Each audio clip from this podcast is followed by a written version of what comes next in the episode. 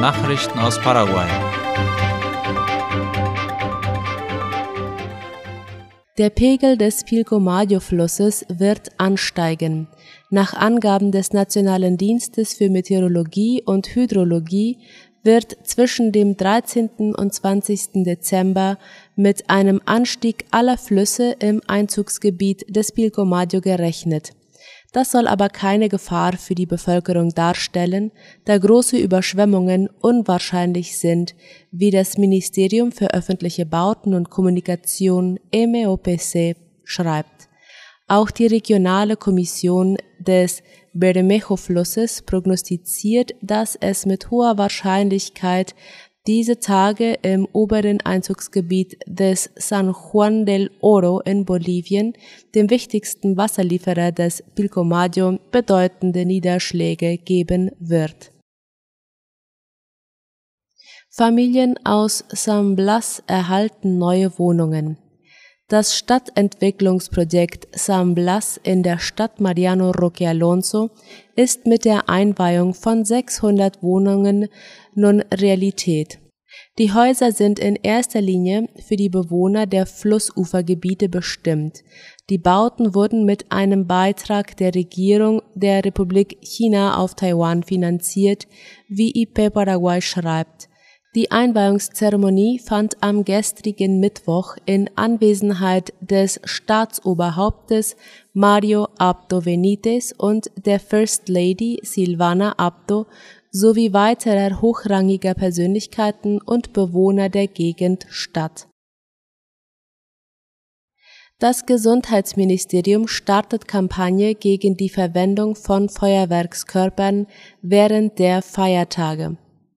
Um die Zahl der Verletzten zu reduzieren, hat das Gesundheitsministerium über das Nationale Zentrum für Verbrennungen und Wiederherstellungschirurgie Quinker die Kampagne mit dem Titel Null Verbrennungen durch Feuerwerkskörper in diesen Feiertagen auf den Weg gebracht. Dem Ministerium zufolge sagte der Direktor des Quinker Saul Saputovic, dass keine Eltern ihrem Kind eine Granate in die Hand geben würden und Feuerwerkskörper kämen derartigen Sprengkörpern äußerst nahe. Die beiden Institutionen raten dringend davon ab, Kindern Feuerwerkskörper in die Hand zu drücken, da sie die Gefahr keineswegs einschätzen können und es für ein Spiel halten die Verbesserungsarbeiten der Avenida Carlos Antonio López haben begonnen. Die Stadtverwaltung Asunción hat gestern eine Spatenstichfeier gefeiert, die den Beginn der Sanierungsarbeiten an der Avenida Carlos Antonio López in Asunción markieren.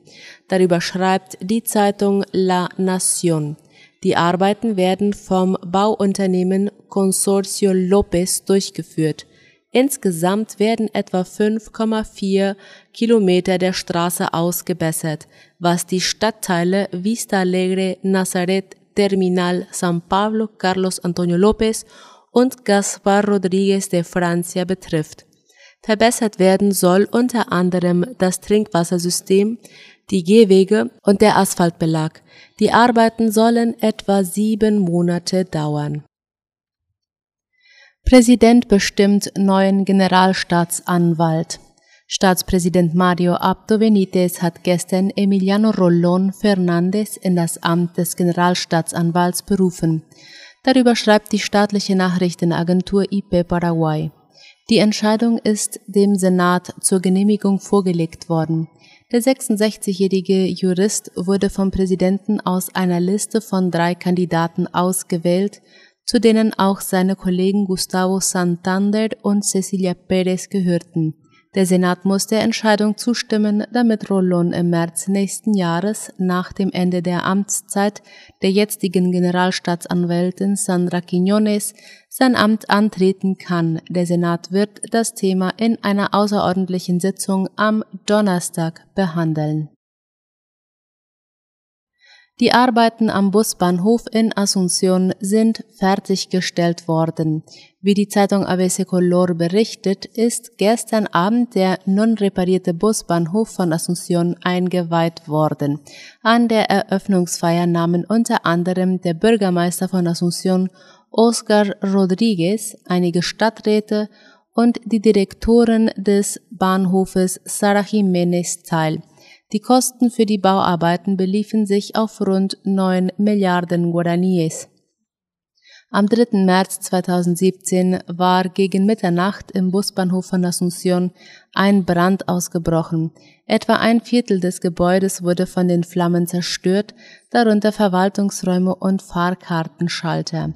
Die Arbeiten zum Wiederaufbau wurden im Laufe der Zeit mehrfach unterbrochen.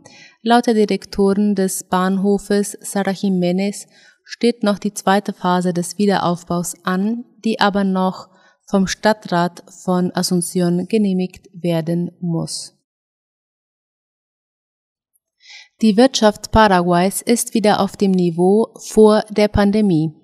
Das sagte der Chefökonom der Weltbank von Lateinamerika und der Karibik William Maloney laut Ultima Hora.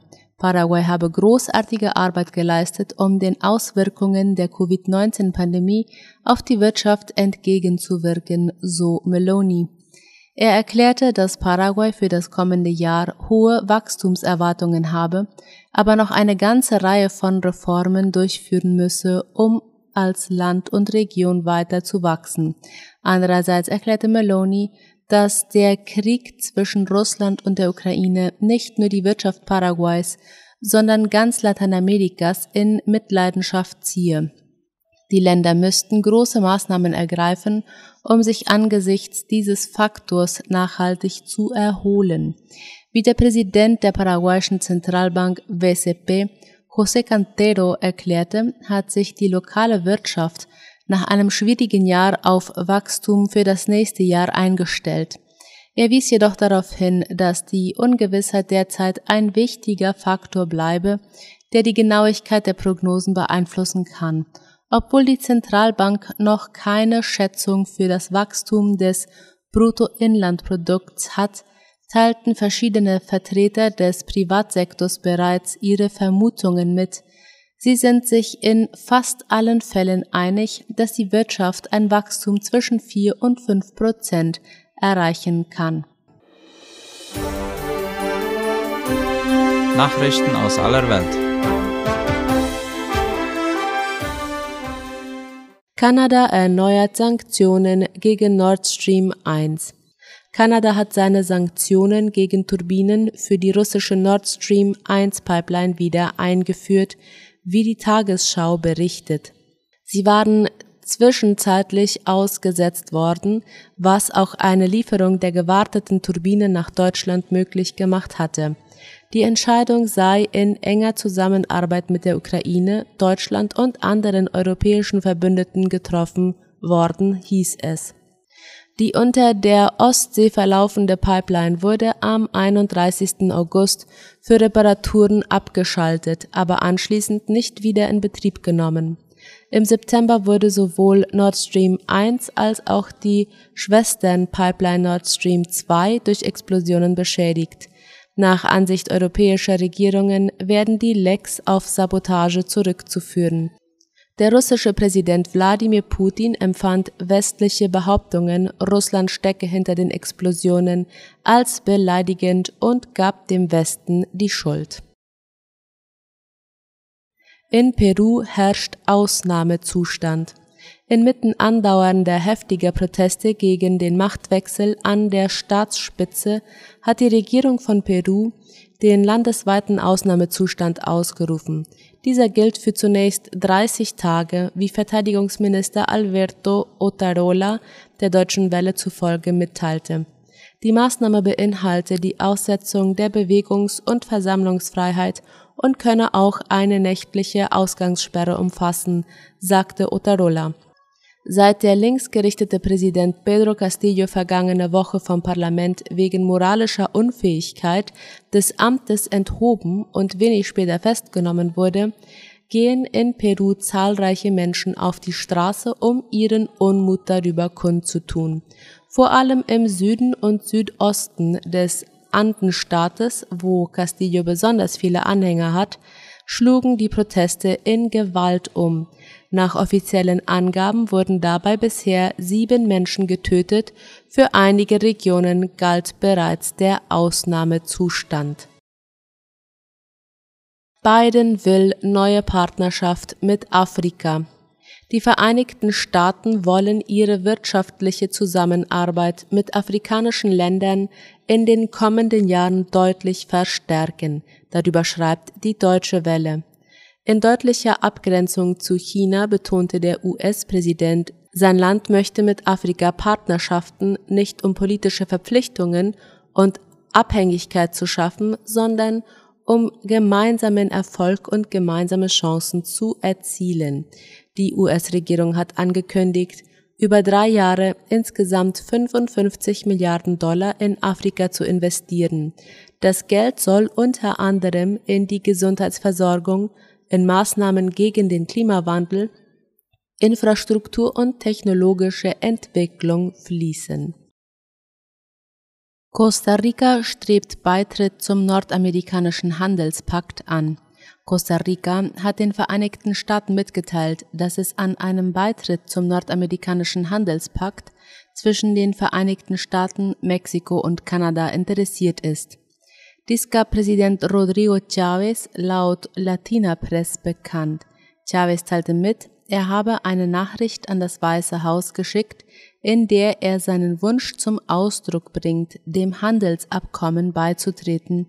Wenn man dem Land nahe bleiben und Werte teilen wolle, müsse man die Beziehungen stärken und die Geschäftsmöglichkeiten und das Wachstum in den Vereinigten Staaten verbessern, sagte Chavez auf einer Pressekonferenz nach einem Treffen mit dem Sonderberater von US-Präsident Joe Biden für den amerikanischen Kontinent, Chris Dodd. Dieser bestätigte, er habe mit Chavez über Möglichkeiten zur Förderung der Wirtschaftsbeziehungen gesprochen, äußerte sich jedoch nicht zu einem möglichen Beitritt Costa Ricas zum nordamerikanischen Handelspakt. Der Handelsminister Costa Ricas, Manuel Tovar, sagte, die Gespräche befänden sich in einer Sondierungsphase.